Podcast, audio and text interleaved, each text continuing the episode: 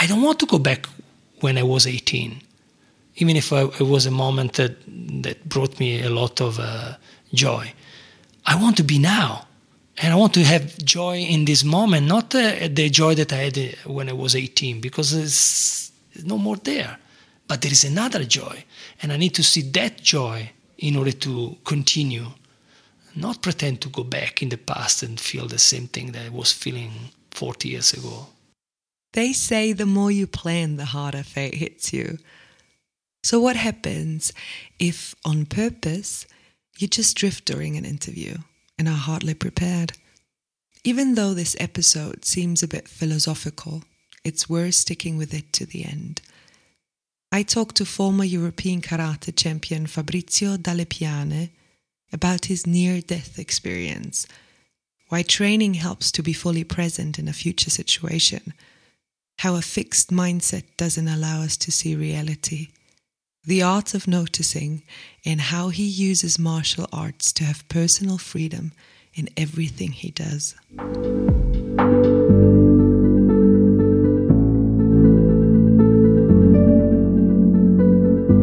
This podcast brings you stories from and about people who stepped into the unknown, stories about fear, uncertainty, the illusion of security, or I don't know. Let's see what it will be about.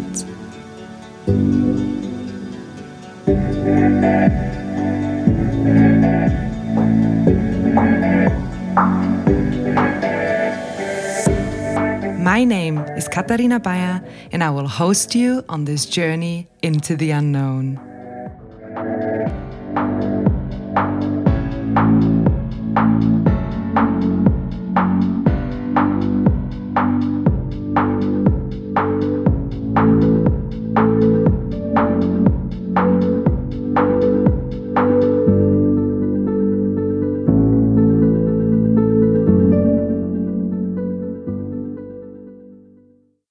Fabrizio. Hello. Before the interview, I gave you my card from, from my podcast, and it says, If uh, nothing is sure, everything is possible. And I know that you have a very special take on the unknown and not knowing, and you like to have this state of not knowing. Can you tell me why and what your take on not knowing is? Well, it's uh, not knowing in general is a big question. I can say that when you know already everything, you don't learn something new.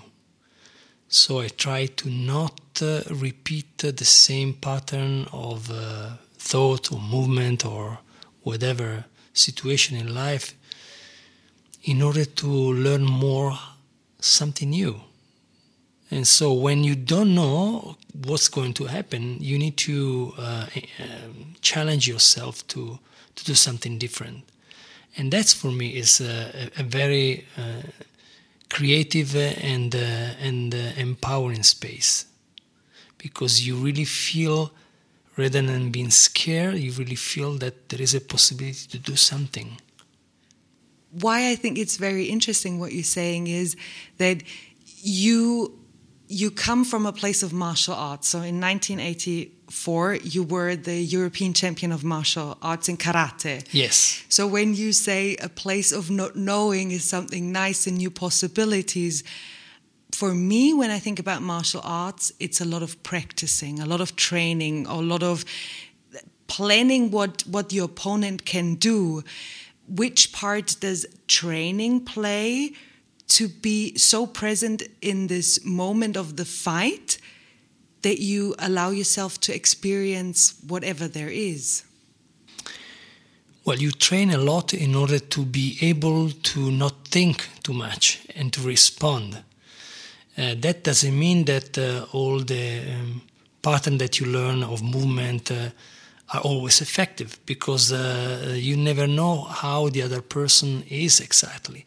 So when you, when especially in, in, a, in a competition of kumite in fighting, um, there is never, even if you know the best technique, there is never the same way of doing it, because the person is different, it changes And this remind me one of my uh, competition when I fight with, with, a very beginner person, I lost because uh, I was used to fight with uh, specific, uh, very well trained people that does very good technique. This person was doing a very strange technique that I never uh, saw it, and I lost.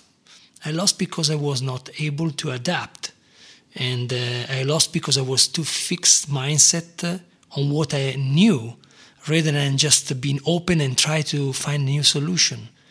And that's for me is, is what what uh, was one of the my the best experience I had, because when you know too much, you you become very secure about yourself. Then some something happened that you don't know, and all your security goes away before the interview, you you showed me um, a technique that you're doing that we also uh, try to um, talk about later, but it's called martial somatics. What was interesting for me is the the the, the strength you have by actually not doing a lot.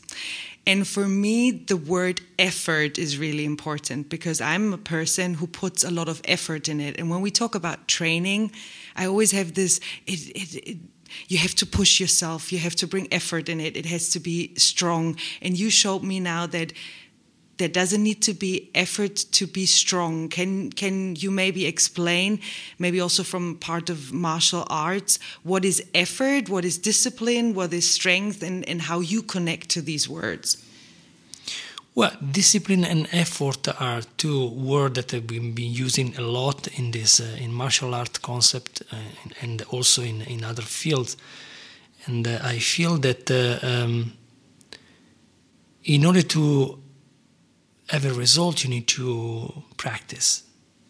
But uh, depend how you practice. You can practice from a, a, a tense uh, point of view, and when you're tense, the whole body is in order to to control the muscle of the tension is not feeling really well, or you can do the same thing by being relaxed.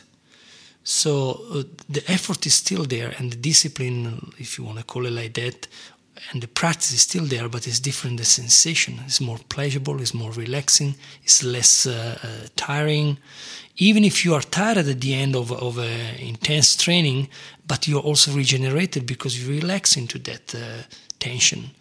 So the, the goal is always to not try to tense, but to relax into tension. That's a very controversial concept for many of us. Do you even divide between uh, body and mind, or is it one for you?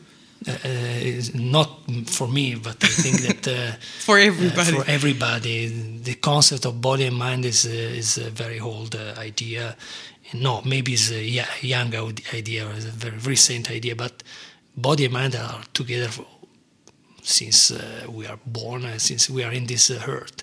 There is not, you cannot separate these two aspects. Uh, has been separated maybe in order to explain certain process, but in reality they are not separable for me. And maybe I, I expressed it um, not clear, but when you train, there are disciplines that really focus on mind training and there are disciplines who focus on body training what is difference in your way of practicing and training that combines both of it well that's a, an interesting question because uh, this is a question that I, me, me, and my wife are exploring since 10 years uh, my wife tanya haberland is uh, it's a poet. And the question is the same question she asked me why body worker and uh, martial artist or dancer are very focused and obsessed with the body and us poets we are very obsessed with the mind. And so by mm, asking this question we created a way to learn that mind and body can be trained separately but also together um, at the end they are not separate for example, she always uh, does an example to me. Language starts from a, a, movement. Yes, no. So you move your head, and then becomes uh, abstract. So uh, the idea of uh, mm, using uh, body and mind, uh, and language and and and body, it's it's very important to regain that um, connection between the words and the movement and and and the body. they are not separate because they come from from that and that was something that uh, she taught me uh, and that we are exploring uh, in our one of our project called the technology of tenderness. Can you give me an example on how you teach people that they can like train it at the same time? What do you do with with your students or the clients that come to you? Well there are exercises that you do uh, like uh, you train your, your your body to do movement or body work in this in this case but there are also exercises to train your your your ability to think better. So and, and then there are ways that you you you put together the thinking and the movement. And that's that's that's uh, that's something very important in our society that is uh, based on abstract uh, language to bring back the, the quality of, uh, of uh, embodiment into language and also for the people who really work with the body to learn how to use better the language. So basically they are separated because we are using separately but they are not if you think about the action of writing even if it's with a pen or with a computer you still need to move your body and in the same time also your mind is uh, connecting uh, your thoughts, your emotion, and so they're not separate. So we we create a, a, um, a path for people to first learn how to use the body, then learn how to use uh, better how, the way you think, the way you, you write, and then putting them together into something that is maybe uh, an, an um, um, as we call it, uh, uh, an action and a symbolic action that uh, also touch uh, other part of the body and the mind in the unconscious. So symbolic action with the, the use of word like poetry combined with the movement, that's a very powerful way of uh, putting together body and mind. That's what we do in the t- technology of tenderness. Okay, and, and the technology of tenderness is one part of martial somatics? No, the technology of tenderness is a, is a, a process that we are coming from because she was a part and I'm coming from martial arts, and then we try to understand how we could put these two together because we realized the, the, the separation between words and body. And um, it's it's uh, it's um, the technology of tenderness also come because we are used to use technology, and the word technology is considered only related to electronics. But in reality, the the beginning, the etymology of technology is based on how you use your hands, your body. And so tenderness, because we want to infuse tenderness through words, through uh, action, kindness. Uh, uh, and so came this uh, technology of tenderness. And now also in martial somatics, we use uh, part of the technology of tenderness. And in the technology of tenderness, we use part of martial somatics because everything can be um, fused together without a problem. So coming back to you come from karate. You were you're a trained martial artist and you were very successful in this. And i read you did watsu tantsu things that i've never heard before. Then there was shiatsu i knew this one and massage techniques. How in the end you brought everything together and why do, did you think there needs to be a new method or technique that wasn't already there? Well the thing is uh, that really changed my life uh, in terms of uh, putting things together beside the meeting with the poetry and uh, my wife was the water. The water element is what brings everything together. And i feel that uh, when i start to explore watsu and other form of aquatic body work i really realized the, the, the importance of connection. And uh, and the water gives me the sense of unity, transformation, change that uh, is uh, very important in to our life. The idea is not about having a technique uh, uh, that is different than something else, but to be able to flow between, to use everything that is uh, there. That's why I did a lot of experience, uh, but in a more fluid way, rather than fix idea about shiatsu is this, watsu is that try to see how you can bring elements of watsu on onto shiatsu, and that's why also there is another practice called tantsu, and also element of uh, mm, touch into poetry. and so it's it's uh, kind of infusing this uh, and this principle all together mm, creatively rather than try to have an idea. So it's not a technique, uh, martial somatics is a container of possibility, like uh, the technology of tenderness. In technology of tenderness, we are free to, to use anything that is related to tenderness, to infuse tenderness. So also uh, touch can infuse tenderness. So why not body work and and beside uh, poetry and other way of using words. So that's the idea to to use more things together and to have a container. Because I come from martial arts, mm, I call it martial somatics. It's my story since I was a child, and uh, for for the other, the technology of because of poetry. So and then these are the two containers that uh, represent uh, uh, our life more than a technique that we we invented or we use you know when i when i listen to you and when i try to bring it into words in my head i figured out why it is so hard for me to understand and grab words for it because it is not a technique that you can describe. It is not a method that you can read a book about but what you said it is a it is holding space or holding this container for pure freedom. So in my mind really has issues now to put it in like two sentences what you do. Um, does this make sense to you that it's really hard to grasp because it's it's it can be used in different ways and it in different forms and it's every time a new thing or am i just very lost now no it is like that it is like water uh, water has a different uh, possibility it can can transform into a river can become ice, uh, vapor, and be strong, soft, light. I mean, there is a lot of opportunities. So why we should limit it ourselves?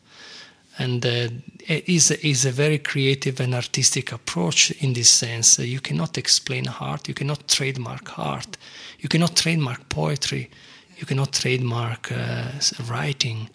It's, it's yes, there are techniques, that you learn, of course, but uh, but then the moment you enter into that uh, creative uh, artistic space, uh, uh, the technique is just uh, one part of of the process. so I think it's important to to let people free. Even if I give my experience, I share my experience in whatever I do by myself or, or with Tanya, um, this doesn't mean that my experience is, is uh, has to be followed exactly like this. You can transform it because we are being of uh, constant change. We are transforming constantly. So why should I control this? It's like telling Picasso to to paint like uh, Rembrandt. I don't know. It's uh, it's kind of complex, no? Yeah. But uh, there are two painters that they do apparently two different things, but they are still painting. So that's how I feel. You use the the metaphor of water, and there's this famous expression of, of Bruce Lee that I think everybody knows. Like, put water in a cup, it becomes the cup. Put water in a bottle, it becomes the bottle. Be water, my friend. And we're talking here about freedom, possibilities, flexibility, and I don't think I'm just talking about myself, but when I look around, I, I see a lot of stiffness. I see a lot of rigidity in bodies, in mindsets. We, we have a lot of controversies where even when we talk with each other, there is no fluidity, it's always stuck. Now we have all these methods, we have all these concepts. For everybody, it's clear we have to be like water. Why is it so hard for us? because we are stuck into our mindset we are always uh, um, thinking in terms of what we know, and we are base our experience of life around what we know, not about what we don't know, because the not knowing is scaring. Coming back to to what you are doing, um, because when you don't know, you need to explore something different, and uh, and if you stay in a space of knowing, you become rigid. You think that the other is wrong and then you want to prove that, and then the conflict uh, arises even more. So I know also for myself, it's not I'm not uh, uh, perfect, But I know that when I become more open, more flexible, I listen more to the other rather than try to fix my idea or to uh, to pretend that the other person relate to what I say exactly the way I want. I need to be more open to see another personal opinion, even if I don't like it. I don't need to agree, but I need to listen, and that's that's that's where it's difficult. I think to be able to be present, listen, and allow also the other person or the other persons to to express themselves. I think what you said is this as soon as I I think I know, even it makes me secure, it even makes me dead in a way because there is no possibility anymore. There's nothing new to experience, right? And I'm I'm trying since more than a year to get to this stage where I enjoy the not knowing. And then before this interview, you you showed me what you're doing, and I was so suspicious because I couldn't trust. Coming back to martial arts once more, um, you said before this responding in training. How do you train to not know? Okay, so that's a good uh, question. I think that uh, you train to not know or notice uh, new things every time. Noticing, there is the art of noticing is very important. If you see the person or the situation always in the same way, you don't notice anything new, then you cannot be into the unknown because you know already everything. Everything is going to be repeated in the same way. It's a pattern when you start to notice new things, you start to naturally realize that there is a lot of things that you don't know and a lot of things that you can learn. That's what I did with you, no? I took an exercise from martial arts uh, in order for you to understand something different than what you already know. You get the point and then your practice change. So that's the goal, not trying to tell the person that's right, that this is wrong, but to give more op- opportunity for the person to learn diff- something new. And that's the key, noticing, as I, as I was showing you, I was asking you after each exercise, remember how you feel, notice how you feel, how is the difference, and uh, you learn through differences. So if you can re- recognize that there is something different, then uh, your body, your mind, uh, your soul will remember that also in other situation. So by being always in the sense in the in the place of noticing, you already are in in the present because noticing require a lot of uh, being present rather than try to oh i want to understand i want to know exactly how it is. Try to notice what what you don't know. And then slowly also the rational uh, part is coming. This is the process. No? the process will take you into an understanding rational understanding. But at the beginning you need to just let go of the idea of understanding everything and just experience something new and noticing something new. Staying curious right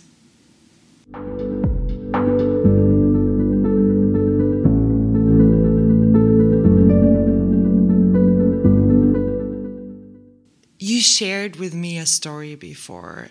We were talking at lunch about death. And I said to you that I've never seen somebody dead, and that I think that a lot of people at my age have never experienced really death. Maybe somebody was dying, but they haven't seen dead people. And then you shared a story about uh, with me about how amazing it feels when you think that you die. Can you share this again? Because well, it has a lot that's to do my, with water. my experience. I don't want to take this experience as uh, for everybody because I I don't know. Yeah. But I have an experience of uh, almost dying, and I was dying in the ocean when I was surfing. And uh, for an accident, I couldn't come out of the water, and I tried with all my force uh, to to save myself. I tried, I tried, but there was no way, and the breathing was no more there. And then suddenly I realized that I didn't have any other choice than letting go. The moment I let go, I felt a sense of peace and ecstasy that I never felt in my life again. And, and so, but I remember that feeling because after that, when I decided to let go and uh, I was dying, uh, someone took me out of the water. And so when I was on the beach, and when they brought me back on the beach, um, at the beginning I was the, I had this feeling of ecstasy, and as soon as uh, the awareness of life, uh, uh the, where I were, came back, I start to feel again all the intensity of life. And so I realized uh, in that uh, experience that yes, death can be very painful for the body if you don't uh, know how to uh, manage the pain and things like that. But it's just that that, that moment when you let go, after the moment of, of pain and, and that we can manage with the palliative care in this moment, I don't think it's uh, it's traumatic for the person who, who's dying. It's more traumatic for the person who stay because they don't know what is happening. So this experience give me a sense of uh, relaxation. Uh, that doesn't mean that I'm not scared about dying. Of course, everybody's scared about dying. But the sense that if I remember that, like uh, I did with you, in the moment I will die, maybe I will die a little bit better rather than try to force and and uh, uh, save myself in any in any situation. Into at a certain point, you need to let go of life, and you are alive till you are on this earth till the last breath. So I prefer to uh, engage in life until I I'm dying, rather than think how stressful and painful would be my death. So that's that's my philosophy. So do I understand you correct that this this experience changed your way of looking at life and, and, and death? Yes. And then I lost sometimes. I lost sometimes this experience, like everything, and then I get stuck into fear of uh, you know unknown, yeah. fear of uh, whatever the situation, the COVID now, what yeah. we will do, and yeah. the disaster and the nature. Yes, yes, I, I lose very often this sense of but sometimes when i remember i i oh oh oh there is also that and in that feeling i feel more relaxed but if i get stuck into the fear of uh, what will happen uh, in the future. Everything is going to be a disaster, and I'm sure uh, I will die bad, and uh, I will live uh, much worse than than uh, not thinking too much about that. So, but I'm often often um, coming back to that uh, feeling, especially in moment of uh, not knowing. In, in, because I don't know, so there are certain situations that I think I can manage, but then when I come, I don't know what to do. And so I'm learning constantly to relax more when there are situations like that, trust more, and uh, also listen more to the message that are coming from the universe. I mean, we are also uh, don't listen. There are certain things that has to die. Maybe a relationship, maybe a work, and because you don't have the courage to do it, uh, life will bring you an opportunity to do it. And so at the beginning, you look scared because you're losing your partner, you look scared because you're losing your work or something more important for you.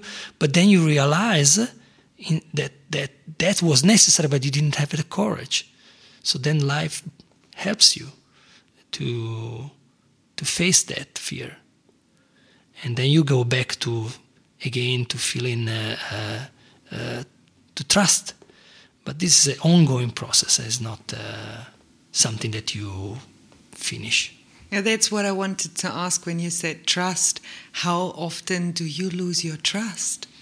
Well, every day I don't know how many times. yeah. Because yes. it sounds so it sounds so easy and logical when you say it. Um, but I but I think what you said, trust is something that is growing, and you not once have it. It's always like go, coming and going. Yeah, it is like that. But uh, I'm I'm getting better. So I'm uh, when when this fear comes, this trust, I lose the trust. I go back to uh, be grateful for what I have. Uh, really go back to the experience that had been positive. And then I realized, oh, well, if that time went well, I don't know why this time has to go wrong. So let's see what happened. Then I, I Go back into the unknown, but with a, a, a positive uh, uh, view rather than just being scared and, and of the unknown. I go back and say, oh, okay, let's see what this time will happen, how, what I will learn. So that's a, a constant uh, um, passage between, oh, I'm scared, I'll lose my trust, and nothing's going to happen, uh, to, oh, wait a second, this is a whole pattern. Do I need this? No. Oh, let's see what will happen. How, what I noticed new that I didn't know before 10 years ago when I, I faced fear. So what is new that I can do today? And then I, the trust come back slowly. So it is coming and going constantly. You lived in quite a lot of countries in your life and you learned so many professions. We mentioned some of them before.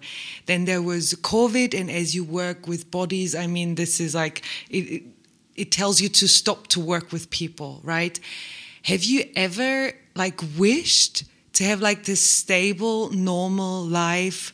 And it, it, looks like this carefree life where you have one employer and don't have to be like flexible and adaptable. And do you sometimes? Yeah, some, sometimes I think, wow, it would be nice to have a, job in a bank. So every month I get a, a check. A check. Uh, but then I'm not free.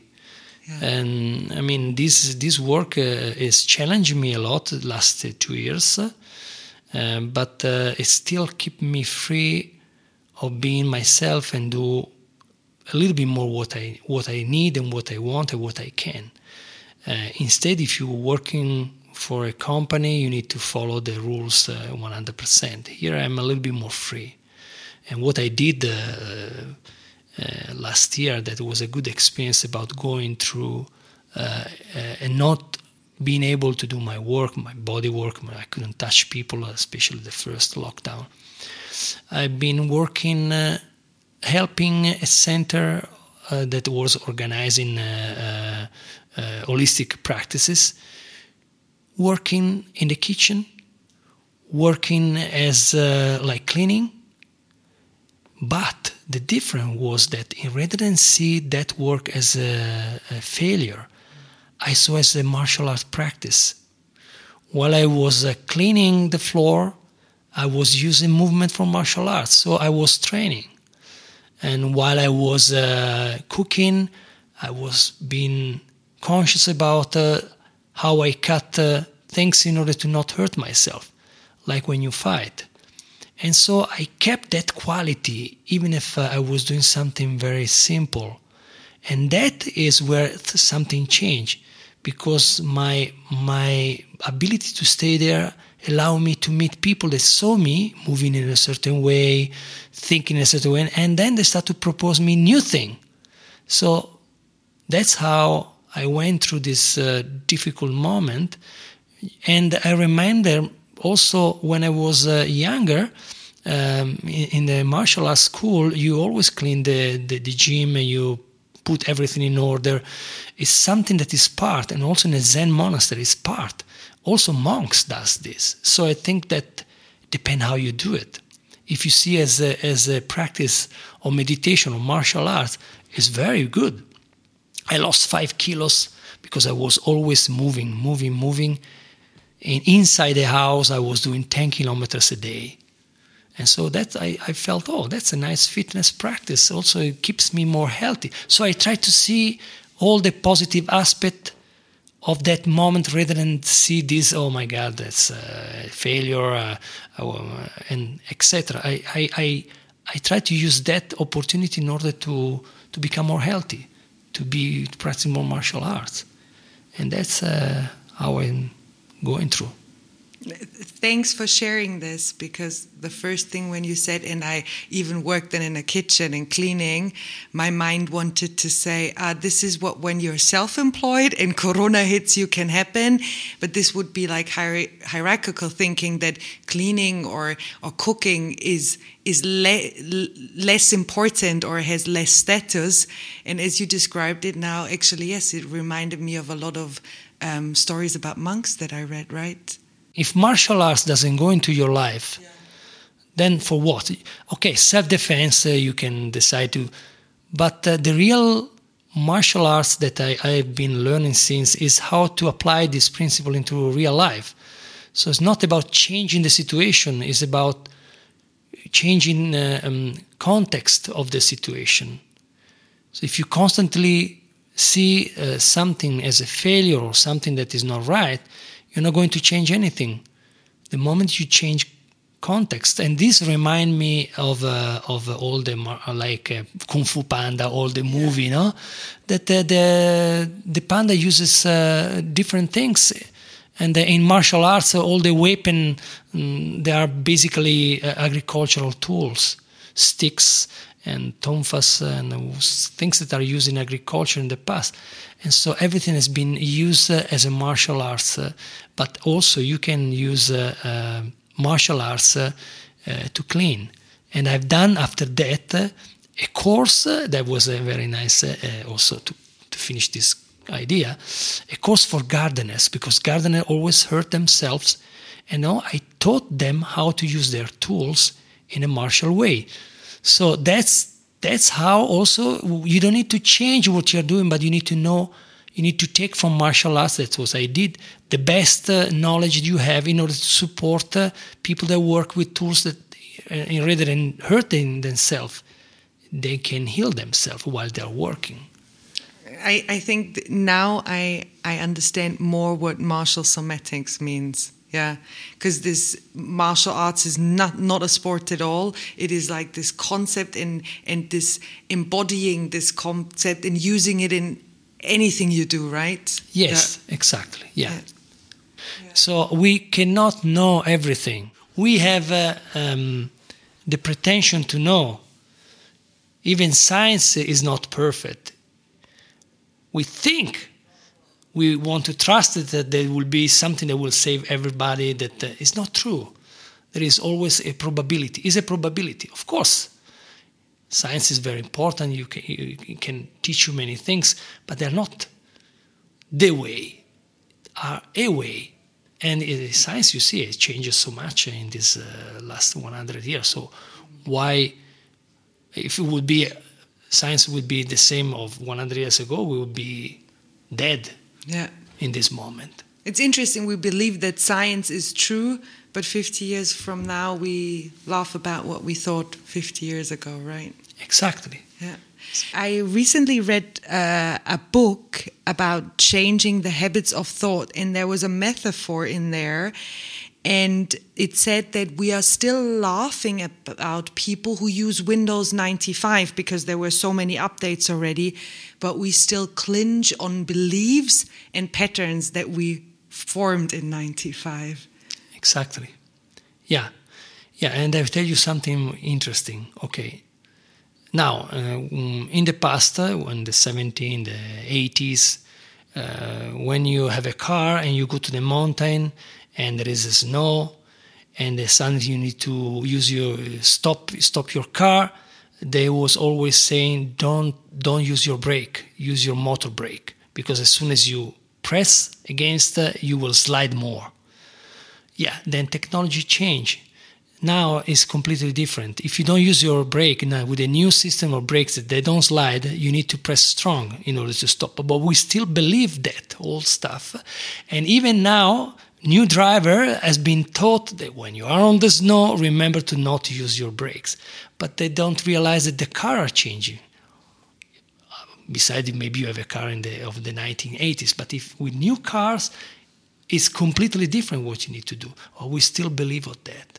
So that's that's our fixed mindset that doesn't allow us to see the reality. The reality is changing. We need to see what, what, what is changing and what is the best we can do with this change rather than try to uh, fight uh, change. It's impossible. Everything is going to change again. But we can prevent the accident of change. For example, if we don't uh, agree with certain things that uh, technology is doing, we can decide not to use it. But uh, it's, it's different than closing ourselves in old mindset without knowing. And so I think that's that's it's much more difficult to change this now than uh, than using a new computer, like you say, a new yeah. program. And all the invention comes with with uh, like challenging the the known things, right? Yeah. yeah. But we're still stuck in belief that are all the, like all the religious belief. We are stuck again there about. Uh, very stuck in all the f- fake or um, belief that doesn't make any sense today, but we still want to believe that. Yeah, I mean this this uh, interview that we are having turns out to be far more philosophical than I thought. But when we are already on on this page, I am wondering why we like the known and the secure so much. Because when I think about knowing and and the things that are certain in my life, they're actually not the really nice ones. So why do so the question for me is now do I prefer suffering than trying out something new? Well, we have been uh, trained to to feel safe on things that other people think are safe, but they are not, like money. We think that uh, even if you're rich, no, you oh, if, if you're rich, I, I know story about rich people that lost everything. So it's not true that everything is uh, certain. No, uh, even thinking about certainty, but you can die today in one minute, tomorrow. How can you get so attached to certain thing while everything is changing? It can help to have certain uh, things that uh, you feel comfortable, but it's not the answer of uh, of life. You need to enjoy the things that makes you feeling strong. Share the things that can make other also people feel strong but to be certain that this will be forever it's not real yeah yeah but there are some things that that scare me when it comes to you know this uncertainty because if i let's say fast forward this concept i can never also be certain about a relationship i have a friendship i have uh, or yeah trusting that i don't lose my apartment the next day. And I totally understand that this might feel not good for a lot of people, but in the end, it's actually true. It can happen tomorrow, right? It can happen, but this doesn't mean that you cannot take care about this. If, you, for example, a relationship is an ongoing process, not because you already have a person, you you become in love with your partner, and then you get married and you have children, everything is going to be okay. No, you need to face the, the change of the person, the change of, of life, and and and be able to go through. Uh, that that's that's the thing. It's not to try to change change, but to to cope with change as much as you can. Uh, and of course, everything can happen, but you can you have a lot of uh, power to uh, choose and to create the best you can. And so, even uh, losing a house, yes, of course, you can lose a house, but you can also decide to to be aware about uh, what is why you should lose a house. Uh, I mean, it's it's uh, it's something that uh, even if you lose a house, maybe something else will come up. Maybe you will uh, to another person. I don't know. I I think it's very important to not get stuck into this fear of death. I, I think it's more fear of death than the reality because at the end, when you lose everything, what is the worst that can happen, right? To die. Hmm. And so we are afraid when we lose something, we think that that is m- more important in our life. In reality, is not. Our life is is much more important. So until you are alive, um, losing something, if it happens, is not the end of the world. Even if it's something very important. And uh, I mean, someone can argue about oh, when you lose your daughter, when you lose a person it's a little bit more difficult. I'm not saying that it's easy. I say that uh, it, it can happen, so you need to be prepared. And be prepared is to be always open to this oppos- possibility, not with fear, with uh, uh, attention, with um, awareness, uh, being there rather than try to avoid everything. The pain, you cannot avoid the pain. Be there with the pain. If the pain is there, that's okay but it's not forever. And you can prolong the pain if you if you don't want to let go of that. But it's also normal to when something happened to feel the pain, to feel the emotion related to. So I don't think it's uh, so strange. It's very Uh, but this, at the end, uh, the last thing you can lose is your your life, and the rest is not really. It's only suffering. Yeah, but isn't there the saying that, I mean, we are losing our lives anyhow every day, like in small pieces? you know, Well, because if don't you know. don't live it, you lose it anyhow. I leave it. I don't think about losing, but I'm uh, I'm growing into life rather than again while losing. I grow. Yes, I become older.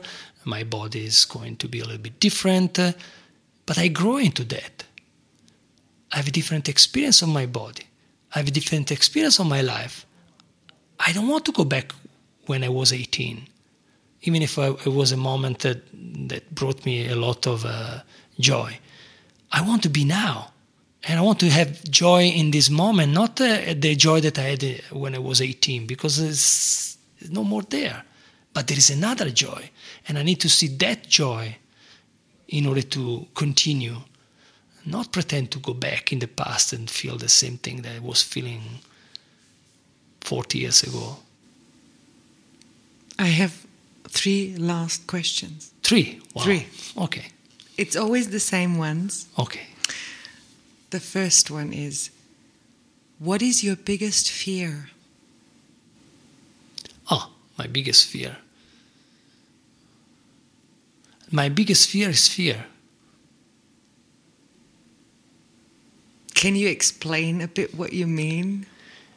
I mean that uh, the moment I, I am afraid, uh, I'm really in danger. When I my, my when fear is so present in my life, uh, I don't understand anything. I lose everything. I lose control. I lose my consciousness. I lose my presence. Uh, I lose everything. So that's my my my biggest fear. You had moments of this in Yes. your life? Yeah. Yes. And I've been helped. When I'm in that moment, sometimes I cannot do it myself. I, you cannot do everything by yourself. You need to ask for support. Like now we are talking, maybe people will uh, enjoy this and will get inspiration about that. Sometimes I, I also need this. So I go to someone that can support me. And that's important. Second question What are you currently doing that you still don't know how it will turn out? Everything. I, I, I actually believe you. um, the last thing is uh, not really a question, but uh, I have. Uh, so I didn't bring my book because we're doing we're recording this uh, interview in Italy, um, but I I I in the morning before I left on the plane I uh, I went through a book where put a lot of inspiring quotes, and I selected three random quotes. And you now will say one, two, or three. So you make the last bit of selection. And then I will read this quote out to you, and you just respond with whatever comes up in that moment, okay? Okay. So one, two, or three. Two. To live is the rarest thing in the world. Most people just exist. Oscar Wilde. True.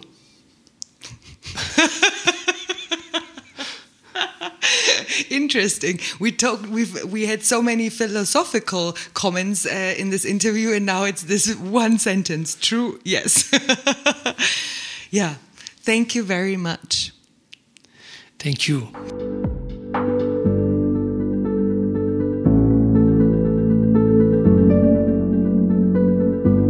If you like this podcast, please follow me on Facebook at Podcast Into the Unknown or on Instagram into underscore the underscore unknown underscore podcast. You can listen to this podcast on www.intotheunknown.at, Apple Podcasts, Spotify, or wherever you get your podcasts from.